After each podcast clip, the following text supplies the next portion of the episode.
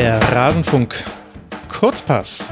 England hat es geschafft, die erste Finalteilnahme seit der WM 1966. Wie konnte das passieren? Das besprechen wir jetzt mit Hendrik Buchheister hier im Rasenfunk Kurzpass.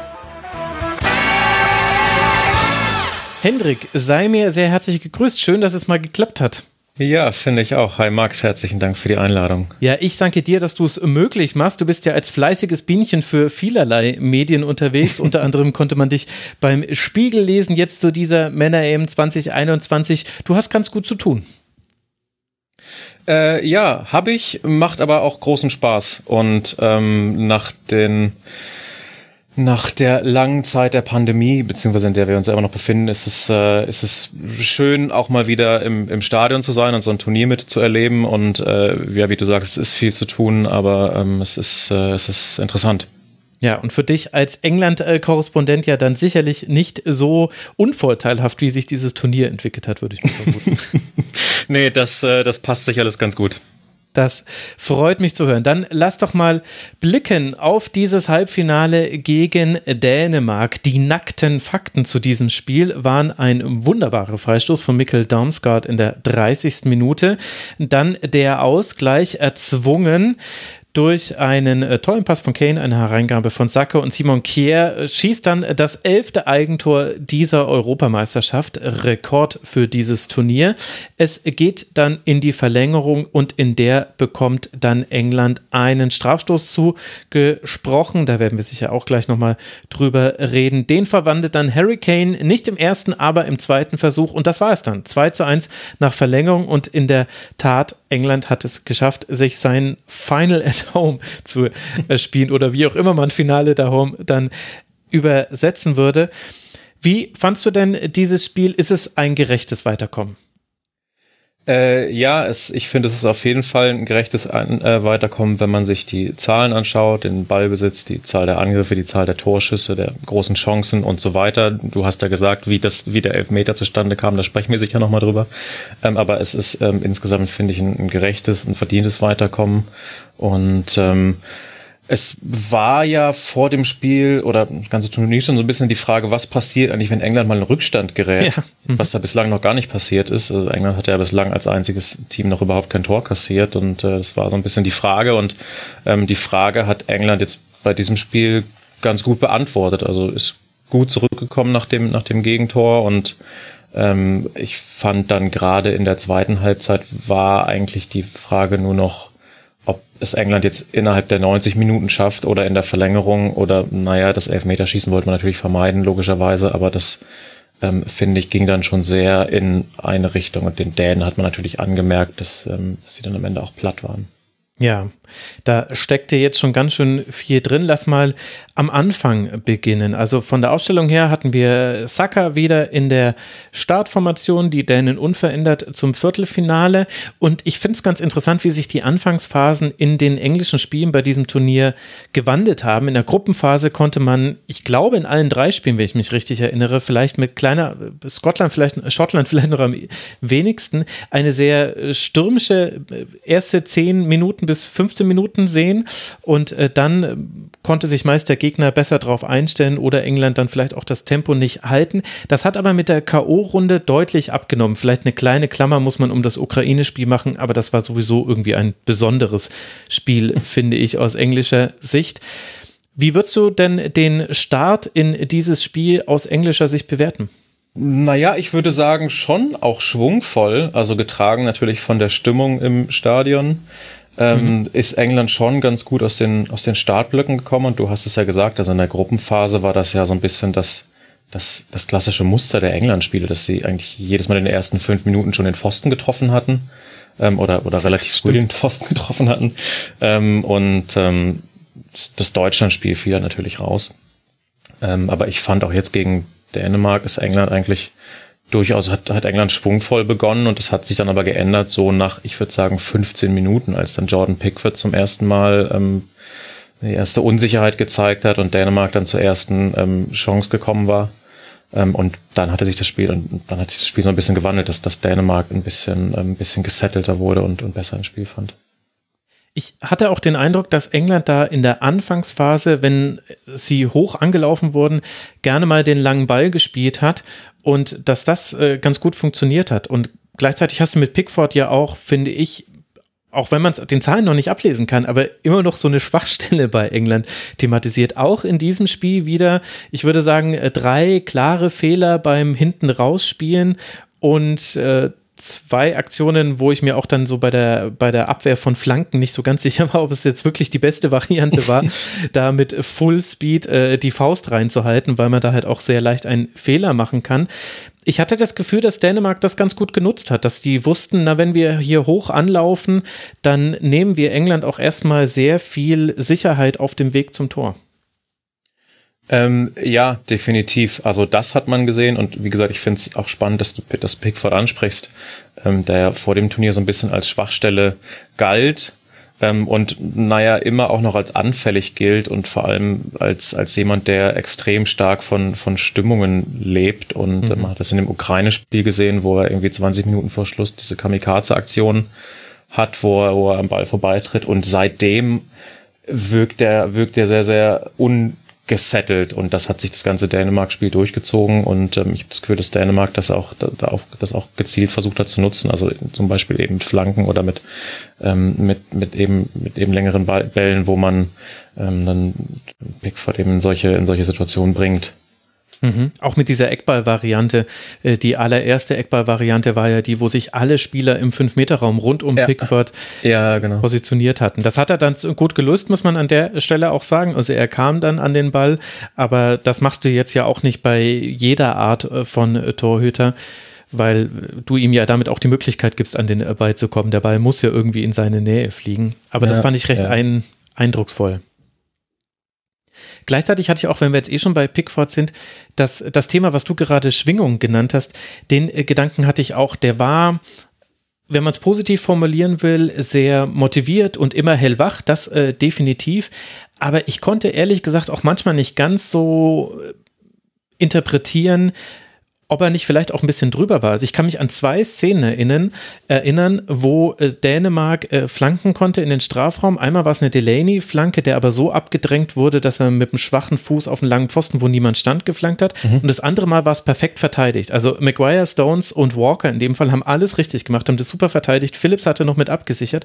Und beide Male hat sich Pickford unglaublich aufgeregt oder hat so, also ist sehr, sehr energisch, hat mit seinen, hat seine Vordermänner angebrüllt und ich dachte mir, was sagst du denen? Denen denn jetzt eigentlich? Im Grunde haben sie doch eigentlich alles ganz gut gemacht. Ich weiß nicht, ob ich da was überinterpretiere, aber ist dir das auch aufgefallen?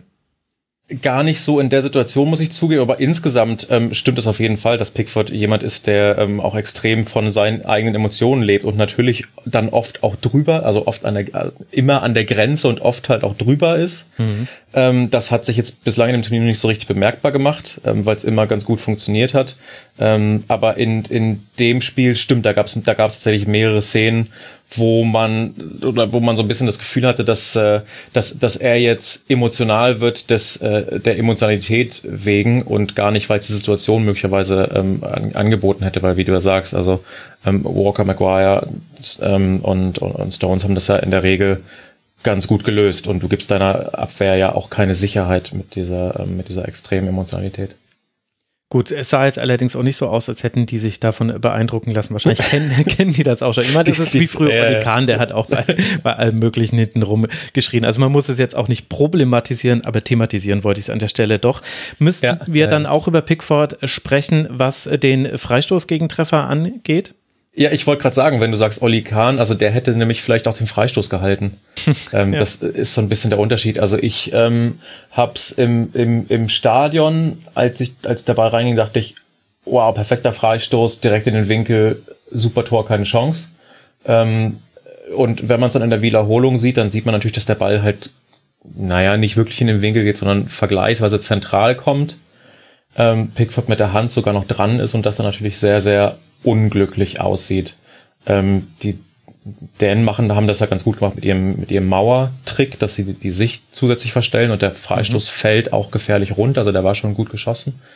Ähm, ein Weltklasse-Torwart, der Pickford meiner Meinung nach nicht ist, hält den.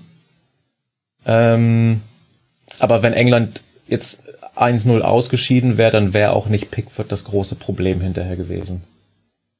Ja, ja. Ich hoffe, das, ich hoffe, das macht Sinn.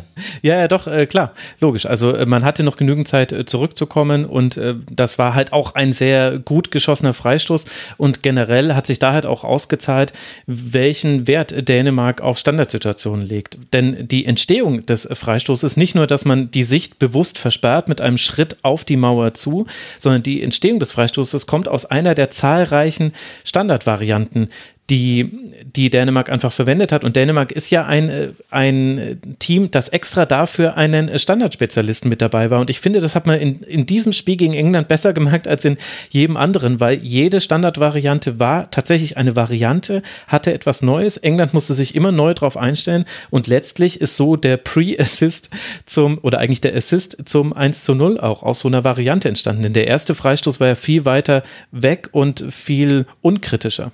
Ja, genau. Und dann ähm, gibt's das gibt's das Foul von von Shaw, ist es ja, glaube ich, der dann das ähm, den, mhm. den zweiten Freischuss verursacht. Und ähm, dann ja, wie du wie du sagst, also perfekt geschossen, guter Trick mit diesem Zugehen auf die Mauer und ähm, wirklich eine Waffe, die die Dänen da haben, das ganze Turnier über schon und äh, in dem Spiel dann auch.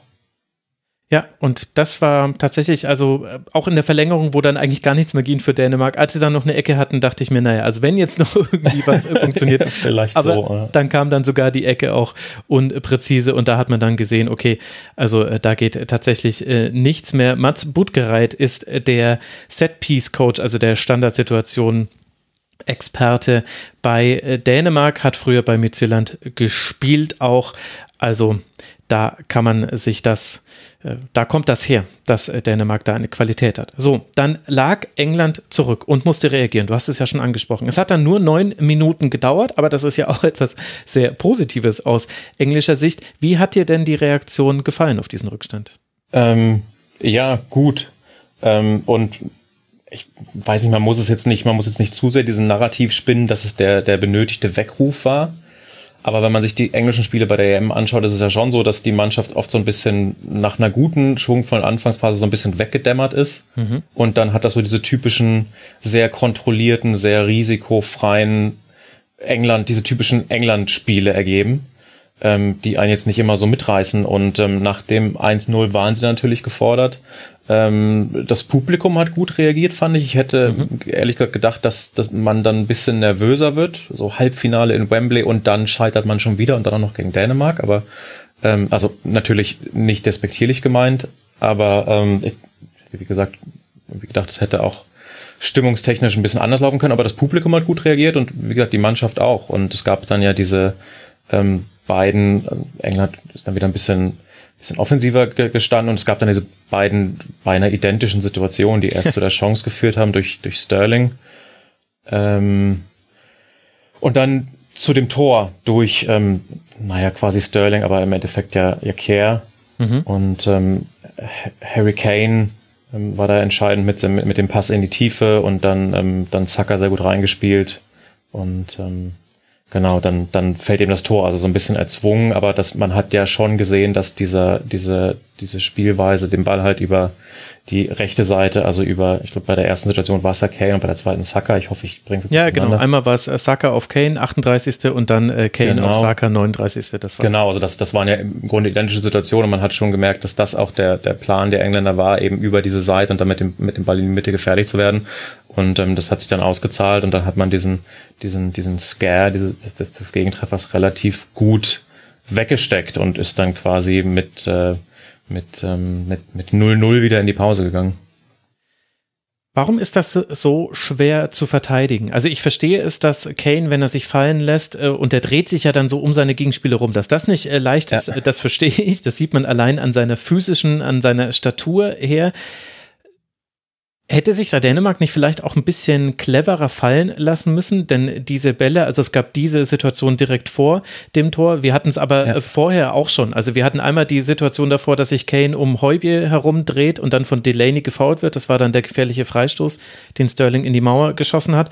Und äh, davor wiederum gab es eine Hereingabe von Sterling auf Mount, die Mähle gerade noch in letztem Moment abgrätscht. Und immer war das Muster, wir spielen entweder direkt über Kane, der den Pre-Assist quasi spielt, der den tiefen Ball hinter die Kette spielt, oder über einen der Außenspieler spielen wir einfach diesen Schnittstellenpass an die Grundlinie auf jemanden, der startet, den Ball da bekommt und dann von dort aus in der in Regel nach in die Mitte legt. Ja. ja.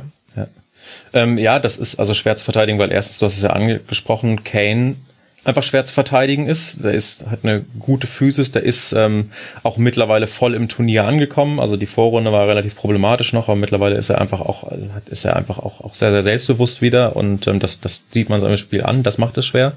Und ähm, dann ist ja einfach bekannt, das ist ja das große Thema der Engländer bei dem Turnier, die vielen schnellen, sehr dynamischen, technisch starken, offensiven Außen, mhm. ähm, die man einfach immer einsetzt mit diesen Bällen halt eben hinter die Verteidigung und die sind nur weil man weiß, dass das Englands Stärke ist, macht es das ja nicht einfacher zu verteidigen. Und ähm, Sterling, Zucker, ähm, die sind sehr, sehr schnell, die sind schwer auszurechnen, die sind, die kriegst du halt nicht, die kriegst du halt einfach schwer zu greifen. Mhm.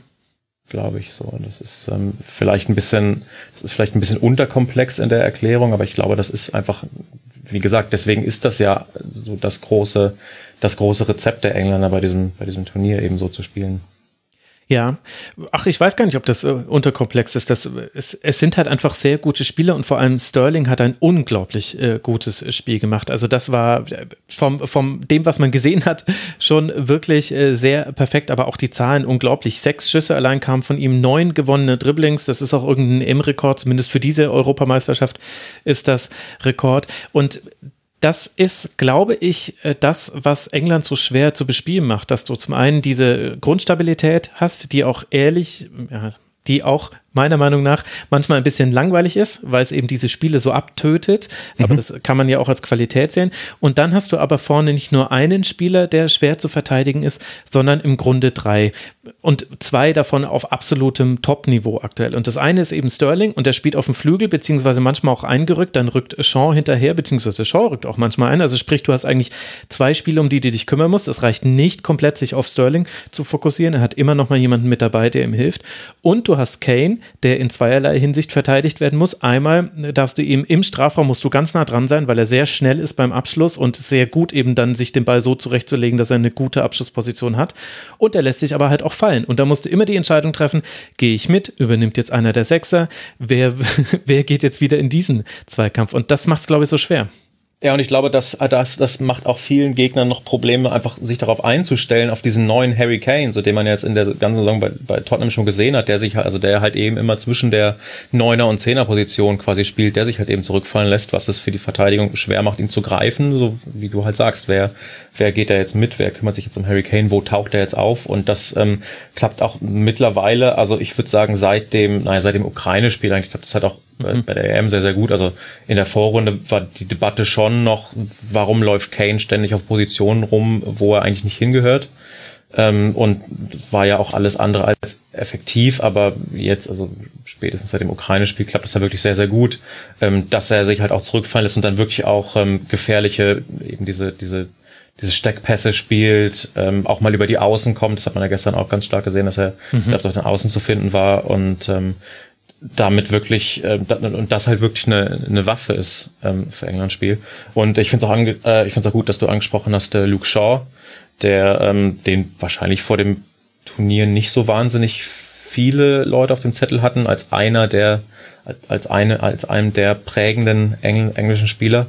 Ähm, am allerwenigsten sicherlich José Mourinho. Hm. Ähm, hat man ja mittlerweile auch viel drüber gesprochen, aber ich finde, ähm, also Shaw spielt ein richtig gutes Turnier und dieses Verständnis, was er mit Sterling auf der linken Seite hat, ähm, wie die beiden zusammenspielen, wie dann, wie du halt angesprochen hast, Sterling in die Mitte zieht und Shaw quasi überlappt, hinterläuft und dann die Flanke reinbringt, das, ähm, das ist halt auch richtig gut und das ähm, hat man am besten gesehen, ja wahrscheinlich auch in dem Ukraine-Spiel, aber auch gestern war das, war das gut. Ja, also das sind einfach sehr gute Kombinationen, die es da ähm, in bei England gibt. Und es ist halt wirklich schwierig, sich darauf einzustellen. Und es kommt noch ein Faktor mit dazu. Da ist jetzt die Frage auch so ein bisschen, wie man es bewertet. Man kann es negativ framen und da könnte ich sagen, also insgesamt 20 Schüsse herausgespielt, davon aber 10 nur nach Standardsituationen. Man könnte aber auch sagen, hey, die Standardsituation Stärke ist auch wieder da. Und ehrlicherweise auch, würdest du mir da zustimmen, wenn ich es clever nenne, wie auch diese Standards gezogen werden? Also ich fand es schon ehrlicherweise, na, ich fand schon auffällig, wie Harry Kane manchmal wirklich ein Monolith ist im, im Zweikampf und äh, nie aus der Balance gebracht werden kann. Und wenn er aber an der Seitenlinie ist, dann reicht manchmal so ein kleiner, kleiner Kontakt an der Hüfte. Der ist auch da. Das sind dann, ich will jetzt nicht sagen, dass er da irgendwelche Freistöße ziehen würde, die es nicht gibt. Aber er nimmt dann eigentlich dann ganz gerne, denkt sich, ja, danke, genau das wollte ich jetzt in der Situation. Jetzt haben wir wieder einen Freistoß. Hast du es auch so beobachtet oder bin ich dazu überkritisch?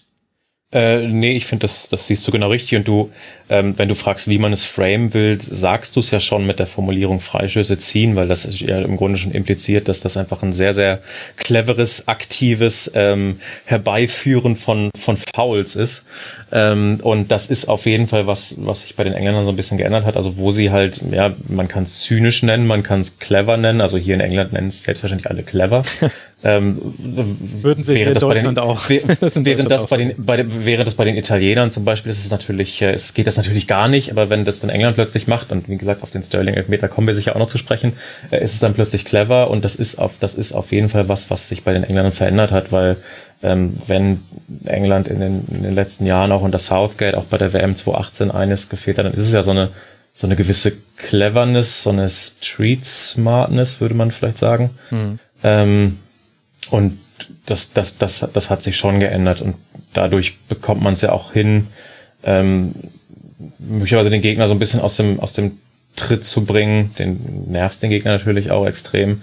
Und du hast halt den Ball wieder und du hast es angesprochen, die englische Standardstärke ist so ein bisschen wieder da.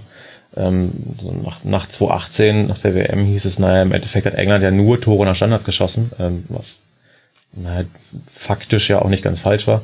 ähm, jetzt bei der EM hieß es lange, was ist denn mit den Standards? England schießt überhaupt keine Standardtore mehr. Dann kam ähm, die Ukraine. Das, dann, dann, dann kam die Ukraine als dankbarer, ähm, als, naja, als, als, als dankbarer Gegner dafür vielleicht so ein bisschen.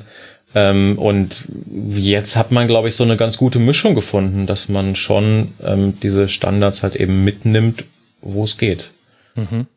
Harry Maguire, neun gewonnene Kopfballduelle hinter Sterling und Kane derjenige mit den meisten Schüssen. Also das, das fasst die englische Offensive ja. in sehr wenigen Namen sehr gut zusammen, muss ich sagen. Ja, absolut. Und, und Maguire hatte ja auch diese, diese Riesenchance in, ich glaube, 55. oder sowas, wo mhm. dann Kaspar Schmeichel seine zweite oder dritte wirklich herausragende Parade in dem Spiel zeigt. Also wir haben ja sehr, sehr lange über Pickford gesprochen und so, aber der, der, der Torwart des Spiels war natürlich ganz klar Kaspar Schmeichel.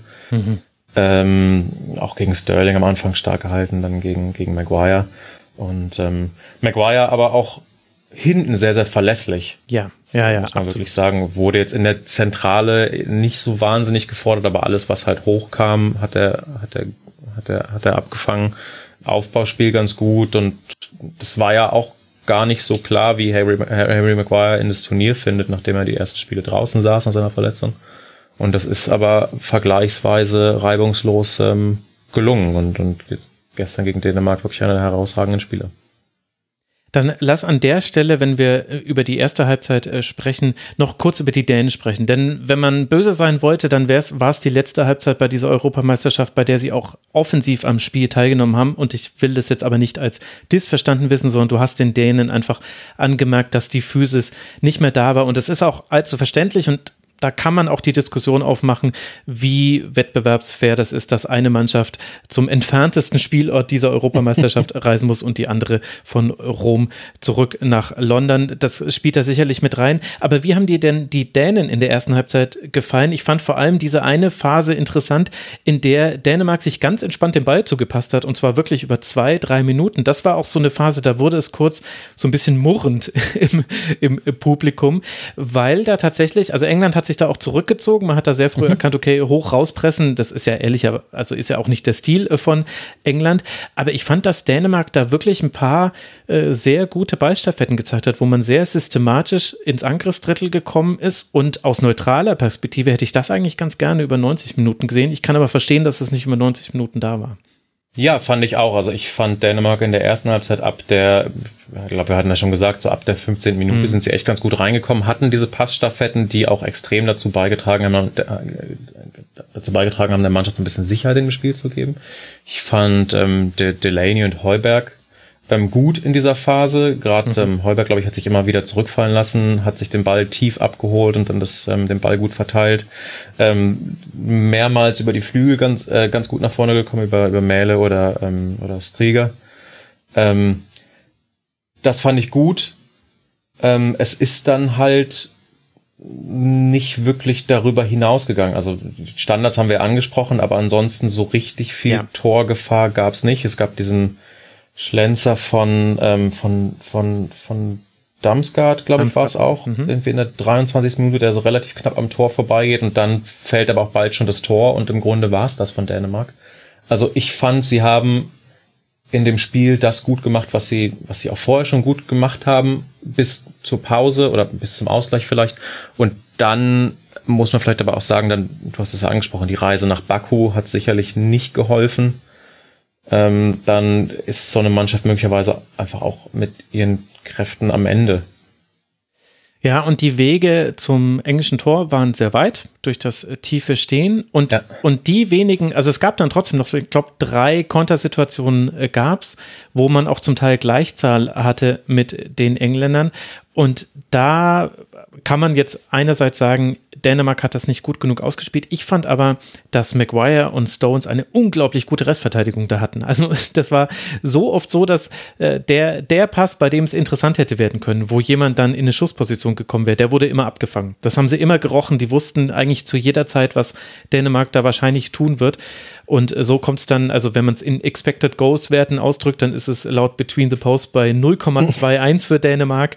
Ist jetzt auch egal, welchen Anbieter man nimmt, das ist nicht besonders viel. Es waren nicht viele Schüsse, es waren nur sechs Schüsse insgesamt. Mhm. Also es war im Grunde auch eine, obwohl man diese Phase hatte, in der Dänemark auch eben diesen Ballbesitz hatte und sehr strukturiert nach vorne gespielt hat, die haben nicht immer nur hinten lang rausgeschlagen. Das haben sie erst gemacht, als dann irgendwann die Kräfte überhaupt nicht mehr da waren. Aber äh, England hat das halt auch sehr, sehr gut verteidigt, so wie ja eigentlich bisher im gesamten Turnier. Und der Gegentreffer war ja auch dieser Zauberfreistoß, über den wir schon gesprochen haben dann können wir ja im Grunde in die zweite Halbzeit endlich mal springen und über das sprechen, was England dann gemacht hat. Ich finde, wir haben so die Offensivelemente im Wesentlichen schon besprochen, also die Rolle von Sterling, die Rolle von Kane, die Rolle von mhm. Standardsituationen für England. Äh, trotzdem hat es dann lange gedauert, äh, bis man, also letztlich ja bis in die Verlängerung und bis zu einem Strafstoß. Man hatte aber halt auch diesen also Kaspar Schmeichel, der ein unglaublich starkes Spiel gemacht hat äh, gegen sich.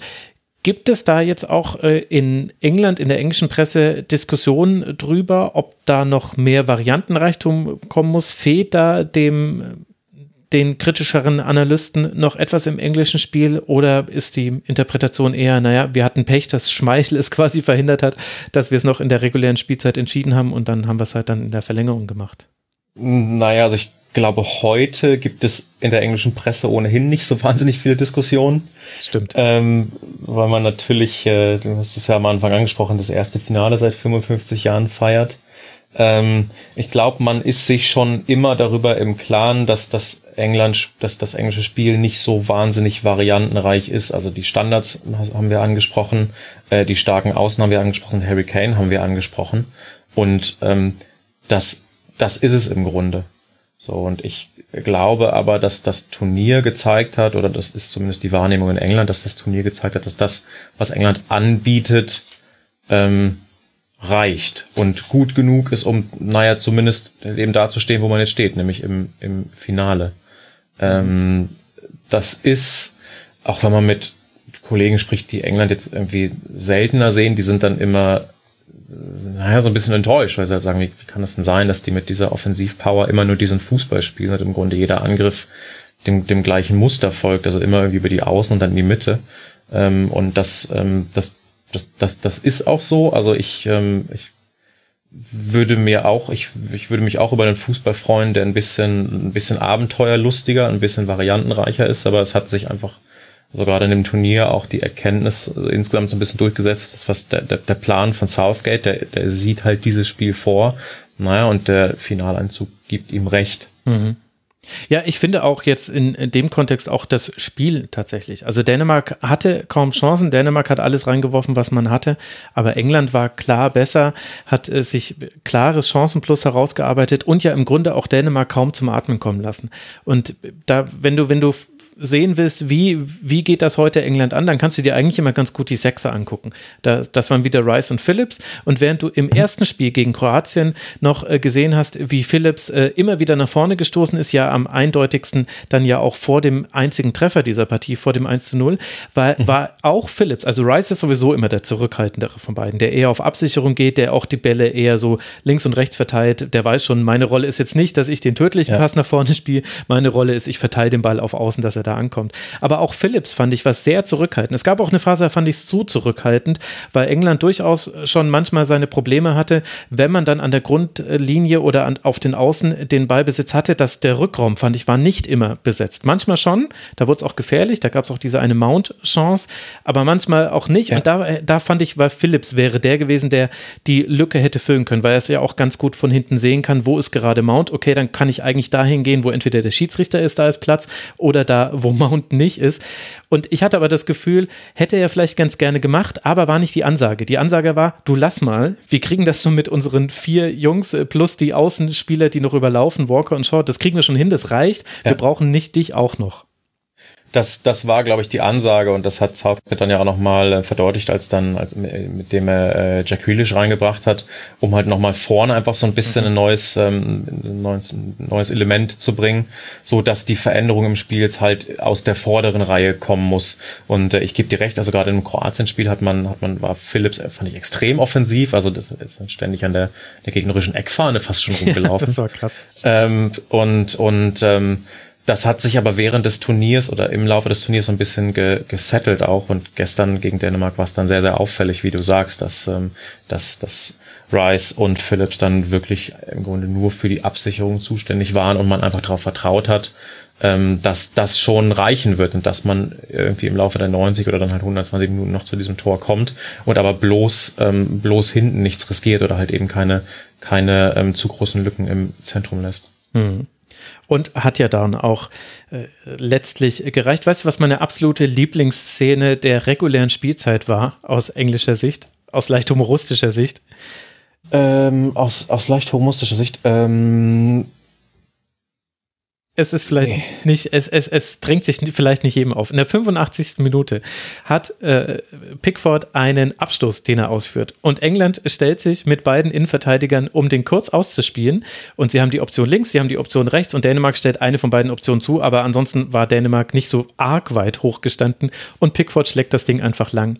Und der Blick von Maguire, also ich, vielleicht, vielleicht interpretiere ich da auch zu viel, aber es war wirklich so, dass er sich auch gedacht hat, hä, Moment, das hat doch jetzt gar keinen Sinn ergeben. Gestehe, weil sie nämlich halt viel zu weit aufgezogen waren. Kane hat mhm. dann das Kopfballduell gewonnen, aber äh, Heubier ist dann schnell genug zurückgelaufen, um dann den Ball aufzunehmen. Also das kann funktionieren, wenn du dann quasi jemanden schickst für den zweiten Ball, der den nimmt. Es war aber, äh, er, er, wollte wahrscheinlich einfach nur zu, in dieser wichtigen Spielphase den, den Ball weg haben, kann man auch verstehen. Äh, ja. Aber ich fand es irgendwie trotzdem, das sind so kleine, ja, wie soll ich das nennen, so kleine Glitches im englischen Spiel, die zeigen, also viel hat Southgate ihnen schon beigebracht, aber äh, an manchen manchen Punkten. So, ja, ja, so, man, so manchmal verfallen, so, so manchmal verfallen sie in das alte Klischee, ja. Schon so ein bisschen, ne? Ja. Aber zeigt ja, wie gut es Gareth Southgate gearbeitet hat, wenn man das nur an so ganz Kleinigkeiten sieht, die ja auch wirklich nicht wichtig sind. Also ich will jetzt nicht hier irgendwie Pickford einen Fehler oder so unterstellen. Gut, wir kommen in die Verlängerung. Die zweite Halbzeit war sehr, sehr äh, dominant. 9 zu 1 Schüsse. Auch in der Verlängerung sollte es so bleiben. 7 zu 1 Schüsse zu, zugunsten von England. Und dann kommen wir eben zu dieser Strafstoßsituation, die ja kontrovers diskutiert wird. Für diejenigen Hörerinnen und Hörer, die es vielleicht nicht gesehen haben, Sterling dribbelt in den Strafraum, geht an Mähle vorbei. Mähle kämpft sich dann nochmal an ihn heran, ist aber in einer schlechteren Position zu ihm und Sterling fällt dann. Es gibt einen Kontakt von Mähle und vielleicht auch einen kleinen von Jensen, der noch dazu eilt. Der Ball war aber meiner Meinung nach eigentlich schon verloren, weil es standen vier Dänen außenrum um Sterling und meine Meinung dazu ist, er fällt schon in den Kontakt hinein. Deswegen bin ich persönlich auf, der, äh, auf dem Standpunkt, dass ich sage, das sollte eigentlich kein Strafstoß sein. Wie siehst du es denn? Ich finde es interessant, dass du sagst, wird kontrovers diskutiert, weil als ich danach ähm, mal kurz bei Twitter reingeschaut habe, da wurde überhaupt nichts kontrovers diskutiert, ja, es war vollkommen klar, dass das eine Schwalbe war. Ähm, ja, also ich, ich, im Stadion sah es zuerst so aus, weil diese beiden Spieler ihn ja so ein bisschen in die, also Mähle und, äh, und, und Jensen ihn ja so ein bisschen in die Zange nehmen, sah es dann schon so aus, oh ja, faul. Mhm. So, und so ein Strafstoß mit Ansage, so sah es aus, ne? Genau, so ein bisschen so ein Strafstoß mit Ansage. Das, das hat schon, das hat beim ersten Hinschauen und aus einer gewissen Entfernung hat das Sinn gemacht. Ähm, aber dann natürlich, wenn man die Bilder sieht und aus, aus verschiedenen Perspektiven, dann wird immer klarer, also es gibt einen minimalen Kontakt, aber dass das ein Elfmeter sein soll, das äh, erschließt sich mir nicht. So, und dann, ähm, ich finde, ich finde Schwalbe auch zu hart. So, also ich kann man, kann jeder Schwalbe nennen. Im Endeffekt, wie du sagst, er fällt in den Kontakt rein. So, es gibt den Kontakt auch irgendwie, er fällt den rein und nutzt es halt. So, es ist dann wieder die Frage, ist das clever oder ist das, ist das zynisch? So, und in, in England die Sichtweise natürlich, äh, es ist clever. Ähm, ja, ja, ähm, klar. Aber, aber die, die Dänen beschweren sich logischerweise und ich kann das gut verstehen, weil wie gesagt, also ich finde, das ist kein Elfmeter. Und ähm, dann so aus dem Turnier auszuscheiden aus dänischer Sicht ist extrem bitter. Ähm, es, England hieß, oder ich glaube, Harry Kane hat es hinterher sogar gesagt, ähm, als er dazu befragt wurde, ähm, dass, dass er meinte, naja, hm, es gleicht sich immer alles so ein bisschen aus. Er hätte vorher eigentlich auch gedacht, dass, äh, dass er in einer Situation war, wo er einen Elfmeter hätte bekommen können. Das war noch in der regulären Spielzeit gegen, gegen Nörgard, mhm. glaube ich, ähm, wo es dann auch eine VAR-Entscheidung gab. Und ich fand ehrlich gesagt, das war jetzt für mich auch kein klarer Elfmeter, aber ich fand, das war eher ein Elfmeter als diese Sterling-Situation. Ja, was ich glaube, das wurde nicht so ganz eindeutig leider aufgelöst äh, von den Kommentatoren. Äh, aber ich glaube, dass in der Kane-Szene er vorher ein Foul gespielt hat und deswegen dann nämlich diese Strafstoßszene gar nicht mehr von Strafraumszene nicht mehr von Relevanz war und äh, das mm, okay das ist ein guter Punkt. Das habe ich jetzt das habe ich jetzt nicht gesehen. Also es ist so ein bisschen da kommt man jetzt natürlich auch ins Kleingedrückte des Regelwerks weil überprüfbar ist natürlich die Strafraumszene aber das Zustandekommen spielt ja dann auch eine Rolle also du kannst es ja nicht rausnehmen. Das war meine Interpretation dazu. Es kann auch sein, dass ich gesagt habe, es reicht uns nicht. Generell muss man sagen, es ist ein, also man kann es als Fehler des VAR bezeichnen, dass auch, dass dieser Strafstoß stehen geblieben ist. Es ist aber eigentlich ein Fehler, der auf dem Feld passiert. Und dann haben wir halt die Besonderheit, dass bei dieser Europameisterschaft die Linie vertreten wird, die ich ehrlich gesagt sehr kritisch sehe, dass die UEFA sagt, wenn es einen Kontakt gibt, dann kann es keine klare, dann soll der VAR nicht eingreifen. Und das finde ich in einer Sportart wie Fußball, in der es doch wirklich sehr häufig Kontakt geben sollte, ja. eine ganz seltsame Definition für eine Eingriffsschwelle für den VAR. Der eigentliche Fehler ist aber auf dem Feld passiert. Ja, ja, das ist also ein guter Punkt, dass du das ansprichst und genau, also das ist natürlich ein großer Teil des Problems, dass ähm, wie gesagt, ich glaube, ich glaube, den Kontakt bei Sterling, den gab's, so und dementsprechend ist es dann keine klare Fehlentscheidung. Aber wann gibt's mal keinen ähm, Kontakt bei einem zweiten Genau, wann gibt es mal ne? keinen Kontakt also. in einer Kontaktsportart Fußball und es ähm, es verleitet natürlich auch, beziehungsweise nee, es ist zu schwach, es animiert natürlich dazu, eben auch in den Kontakt hineinzufallen, wie du sagst, so weil du mhm. weißt, dann wirst du schon einen Elfmeter bekommen. So, das ist ähm, ja stimme ich dir total zu, das ist eine problematische Linie. Und dann gab es ja noch die Besonderheit, dass in dem Moment, in dem diese Szene entsteht, ein zweiter Ball auf dem Feld liegt. Und zwar ja unmittelbar neben Sterling, der da dran vorbeidribbelt. Und ich glaube, das war schwer zu sehen aus dem laufenden Spiel heraus. Also Makili hatte sowieso nicht die perfekte Sicht, muss man in äh, der Beziehung sagen, was nochmal diese Eingriffsschwelle, finde ich, äh, abstruser wird, weil du kannst es nicht erwarten, dass jemand immer die perfekte Sicht hat. Das geht nicht. Es stehen auch einfach viele Spieler im Strafraum, aber dann auch noch die Eingriffsschwelle so hoch zu machen, dass man dem, dem Schiedsrichter nochmal die Möglichkeit gibt, dann mit einer perfekten Sicht der Kamerabilder wenigstens drauf zu gucken, finde ich persönlich schwierig. Aber das mit mit dem zweiten Ball, das hat mich wirklich irritiert, denn ich finde, der ist so nah am Spielgeschehen und äh, die laufen da so nah dran vorbei, dass der schon ins Spiel eingreift und dann muss eigentlich unterbrochen werden. Das fand ich, also insgesamt war es irgendwie ein un, eine unglückliche Situation. Das war eine, ja, das war eine, das war eine totale Freak-Situation. Das muss man echt so sagen mit dem zweiten Ball und genauso hat sich im Stadion auch angefühlt. Also ich, ähm, ich saß zwischen äh, größtenteils dänischen Kollegen und die waren sich dann alle sicher, dass als dann die VAR-Überprüfung lief, dass es zurückgepfiffen wird wegen des zweiten Balls. Mhm. Ähm, und ich, ich, ich gebe dir recht, es war eine total seltsame Situation, es war unübersichtlich und ähm, kann da jeden verstehen, der sagt, das muss, das, das muss, äh, da, da ist den Dänen Unrecht widerfahren. Es ist halt auch einfach schade, weil logischerweise in einem Halbfinale so eine Entscheidung eine andere Schwere hat als in einem Gruppenspiel zum Beispiel. Klar.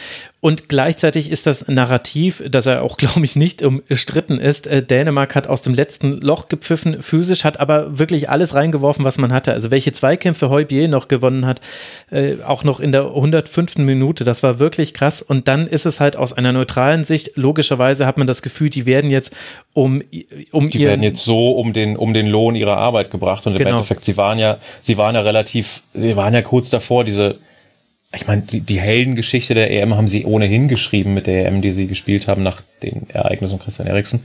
Ähm, aber sie waren ja kurz davor, sich ins Elfmeterschießen, äh, möglicherweise sich ins Elfmeterschießen zu retten und äh, mit der Leistung, die Schmeichel dann gezeigt hat in dem Spiel und seinen Kommentaren vor dem Spiel natürlich auch zu, zu It's Coming Home und so weiter, da lag natürlich die, die, da lag natürlich die dänische äh, Heldensage auf dem auf dem, auf dem Präsentierteller schon bereit und dass das dann eben halt durch so eine Freak-Szene ähm, das alles zunichte gemacht wird, das, äh, das ist schon bitter aus dänischer Sicht, also absolut. Und, und ja, wie du sagst, das ist ein EM-Halbfinale, das hat eine ganz andere Bewandtnis, wenn da plötzlich ein zweiter Ball auf dem Spielfeld liegt und, und ja auch wirklich direkt in der Situation.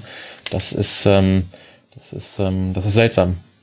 Und ich muss an der Stelle auch sagen, ich finde es auch für Danny Mackely, den niederländischen Schiedsrichter, sehr schwer zu verdauen. Also natürlich ist er derjenige, der den Fehler macht und ich fand seine Linie vorher, mir ist, mir persönlich ist er auch manchmal zu sehr auf jeden Freistoß gegangen, den England haben wollte, aber das ist dann was Subjektives. Ansonsten hatte er dieses Spiel gut im Griff, ist mit mhm. wenigen gelben ja. Karten durchgekommen, obwohl es auch viele taktische Faust gab. Er war sich der Bedeutung bewusst und für den ist es ja dann auch eine Freak-Szene. Ich meine, du, du darfst ein Europameisterschafts-Halbfinale pfeifen. Bisher war so das Höchste, was er gepfiffen hat, so wie es ich gesehen habe, Champions League-Halbfinale, Real gegen Chelsea, das 1 zu 1.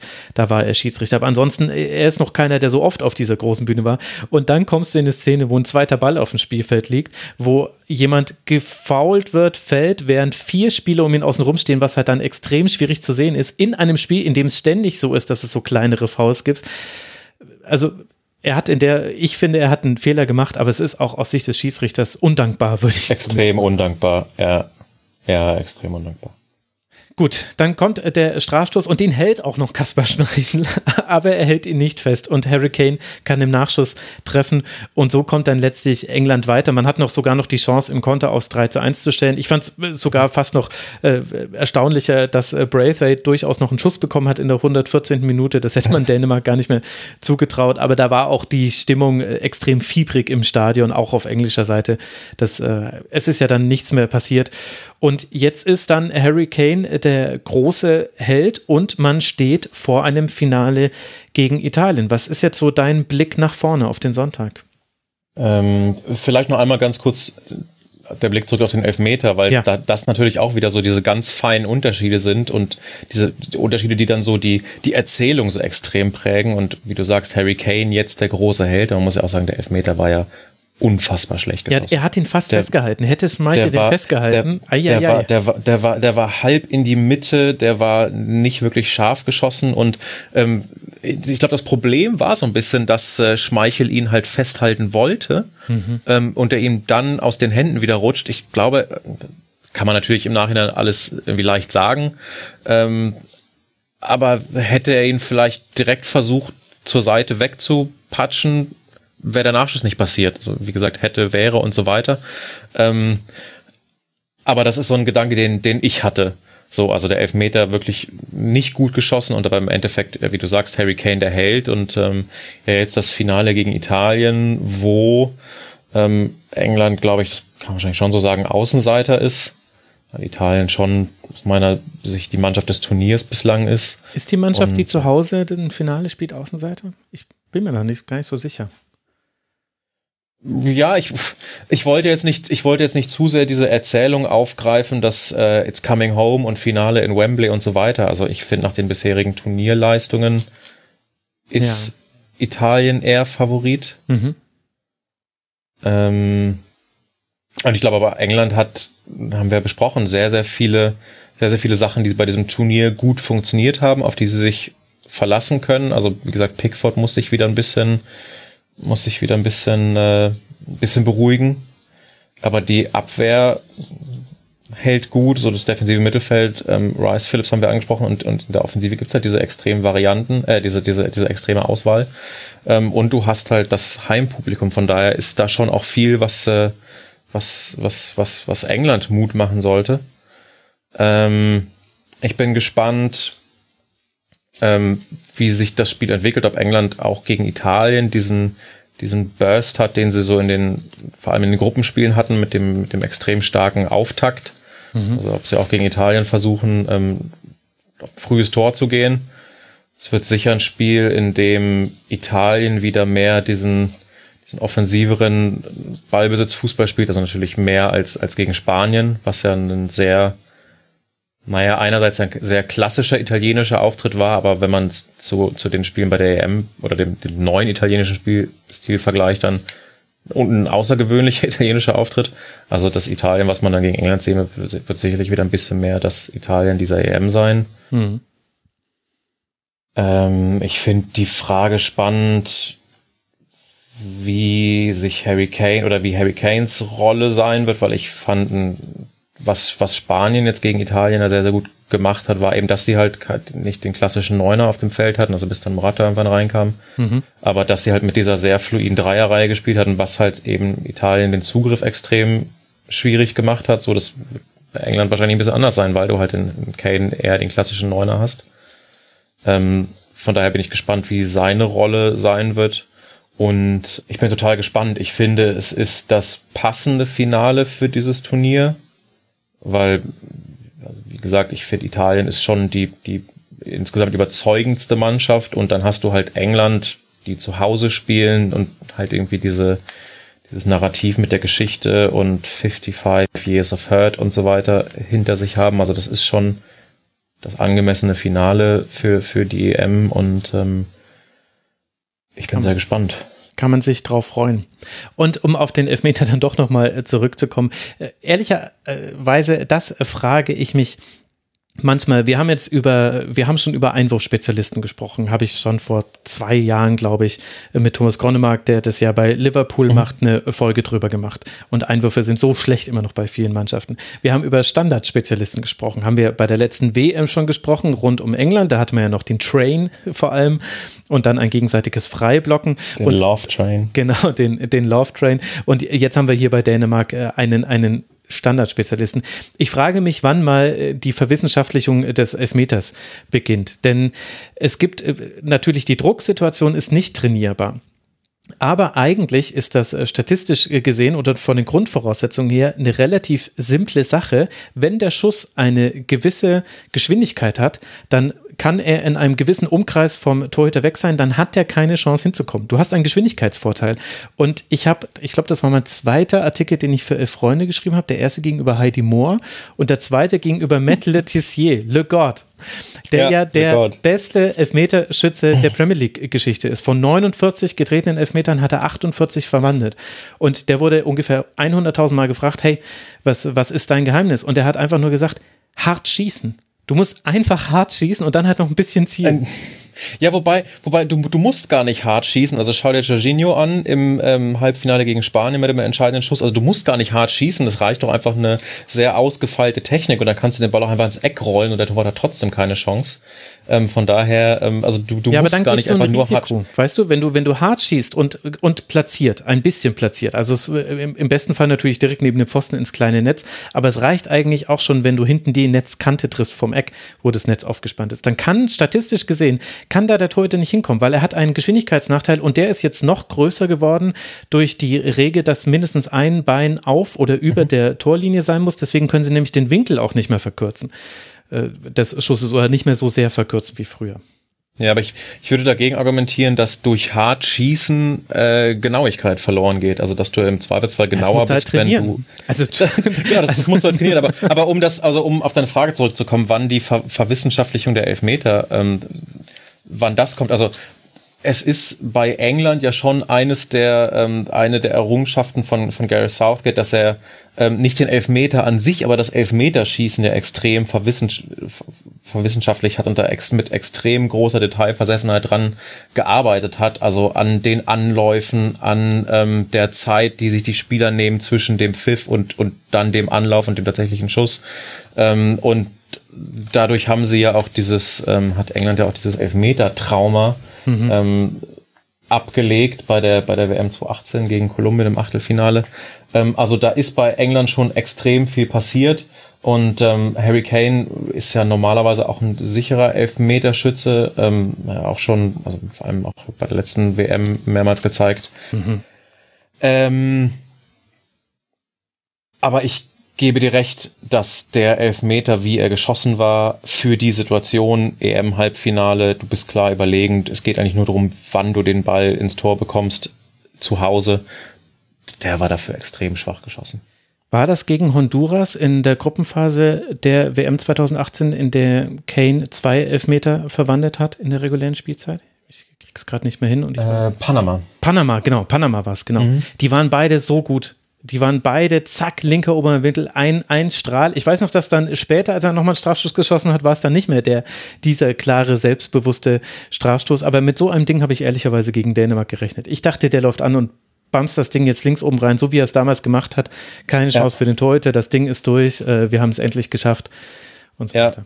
Naja. Nee, genau. Und, und dann war aber für, für, den, für den kurzen Moment, wo der Ball von Schmeichel abprallte, bis Kane dann reingeschoben hat, für diesen kurzen Moment war dann wieder die, äh, die Chance auf die große Erzählung, da äh, England vergeigt schon wieder und mhm. äh, auf, auf noch mal dramatischer als äh, in, in allen Jahren zuvor. Solche Geschichten, Hendrik, schreibt nur, ja. nur und ausschließlich der Fußball. Ja, ja.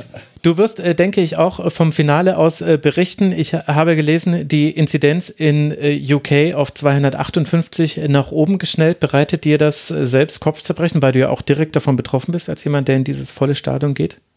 Es, ich finde es ein total schwieriges Thema, weil die Sichtweise, wenn man hier in, also ich, ich lebe ja auch hier in UK, ähm, ist unterscheidet sich schon der so, ein bisschen von von der deutschen Sichtweise, weil man hier ähm, schon sehr sehr viel länger ein Stück weit wieder in die Normalität zurückgekehrt war. Mhm. Also Gastronomie und so weiter hatte schon sehr sehr viel länger auf als in Deutschland.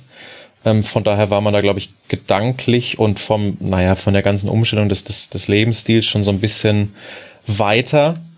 Und ähm, gibt ja jetzt auch das, das Datum, was feststeht, äh, wo hier wirklich der Großteil der, Restrikt der, der letzten Restriktionen fallen soll, nämlich am 19. Juli.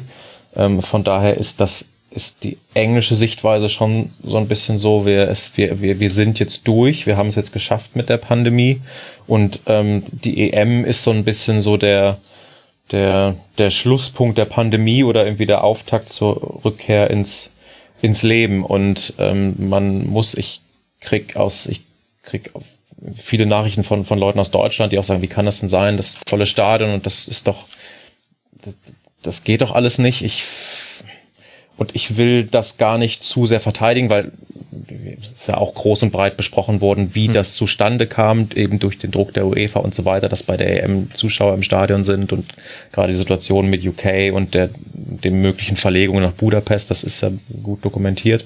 Ähm, es ist natürlich extrem schwierig, man muss, man muss auch sagen, es ist, ähm, ich habe ich hab noch, noch, noch nie so viele Menschen im Stadion, in einem Stadion gesehen, die sich einfach nur freuen, da zu sein, wie, mhm. wie gestern. So was ich, und, und, und das kann ich, das kann ich den Leuten nicht verübeln, wenn man sieht, okay, es ist erlaubt, diese Spiele finden statt und, und England spielt, dann kann ich das niemand, niemand verübeln, wenn man da ist und, ähm, und das genießt mit allen Sinnen.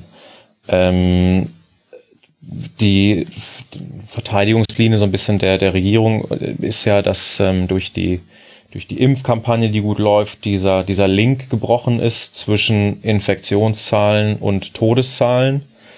Ähm, was, äh, was die Statistiken ja auch zu unterlegen scheinen. Also die Todeszahlen in UK sind ja noch vergleichsweise gering, wenn man sieht, wie die Infektionszahlen in die Höhe schnellen. Ja. Ähm, von daher. Es ist ein Versuch, so ein bisschen. Von, von, von, von äh, es, ist, es ist nicht ein Versuch, so ein bisschen, es ist ein, es ist ein Versuch. Ja. Es ist ein, es ist ein, es ist ein Versuch, Normalität wiederherzustellen. Mhm. Ähm, und so ein bisschen Augen zu und durch und wir schauen mal, was passiert. Und ähm, ich, ich, ich, ich tue mich schwer damit, das abschließend zu bewerten. Ich mache drei Kreuze, wenn die EM vorbei ist und wir dann sehen, dass die, zumindest die Zahl der Toten nicht massiv in die Höhe geht wieder. Mhm. Ähm, ich, ich selbst bin, mach ich, ich, ich selbst mache mich mache mir jetzt um, ich, ich fühle mich selbst nicht unwohl muss ich sagen. Also zu, zumal im Stadion, so die ist natürlich auch eine privilegierte Position, aber die Presseplätze die sind immer noch auf, auf Social Distancing und so weiter. Also da ist nur jeder zweite Platz besetzt und so weiter und da trägt man auch Maske. Also von daher, ich, ich selbst habe da kein mulmiges Gefühl für mich. Mhm. Ähm, aber ich habe jetzt auch, es waren auch Kollegen, die jetzt aus, aus Deutschland gekommen sind, eben für jetzt die entscheidenden Spiele oder für das Deutschlandspiel, die, die sagen natürlich auch, was ist, was ist denn hier los? Das ist ja eine Parallelwelt. Und das ist es natürlich, wenn man aus, aus, aus der deutschen Sicht kommt. Und ähm, gerade so die Fahrten in der U-Bahn zum Stadion hin und zurück und so, das ist, das ist, ähm, das, das fühlt sich, das fühlt sich seltsam an. Ja, das glaube ich. Das fühlt sich absolut seltsam an. Danke für diese Einschätzung. Das kam jetzt ein bisschen aus dem Nichts. Von den Geschichten, die der Fußball schreibt, habe ich dir diese Corona-Frage untergejubelt. Aber mich hat eben deine Perspektive als jemand, der äh, drüben lebt auf der Insel, interessiert, weil äh, das halt einer der Fehler vielleicht manchmal in der Berichterstattung ist, äh, dass man äh, aus zu großer Distanz urteilt und da nehme ich mich jetzt gar nicht aus. Deswegen wollte ich dein ja, Wissen da also, anzapfen. Ja, aber nee, du hast ja auch das, das Thema ist ja da und wir haben jetzt die ganze Zeit über Fußball, Fußball, Fußball gesprochen und das ist ja okay, aber das Thema ist ja da, dass in, in London plötzlich 66.000 Leute im Stadion sind ähm, und, und, die, und die Inzidenzen halt auch sind, wie sie sind. Von daher es ist ja ein Thema. Und wir werden es weiter beobachten. Hendrik, ich äh, danke dir sehr. Ich wünsche ja. dir viel Spaß äh, beim Finale als H-Buchheister. Ja, Kann man dir auf Twitter folgen und das möchte ich allen sehr ans Herz legen. Ihr habt es gehört. Hendrik ist ein absoluter Experte. Danke dir, dass du im Rasenfunk dabei warst. Ja, vielen Dank. Herzlichen Dank für die Einladung. Und euch, lieben Hörerinnen und Hörern, danke für eure Aufmerksamkeit. Es wird jetzt täglich weitergehen. Es gibt jetzt noch tägliche Kurzpässe bis zum Finale. Ich habe mir noch ein paar Themen überlegt. Und an dieser Stelle auch der Hinweis, der Rasenfunk wird allein von euch finanziert. Euch Hörerinnen und Hörern unter rasenfunk.de slash supportersclub erfahrt ihr, wie man uns unterstützen kann. Und dann hören wir uns jetzt täglich bis zum Finale. Ich wünsche euch eine gute Zeit und vor allem bleibt gesund. Macht's gut. Ciao.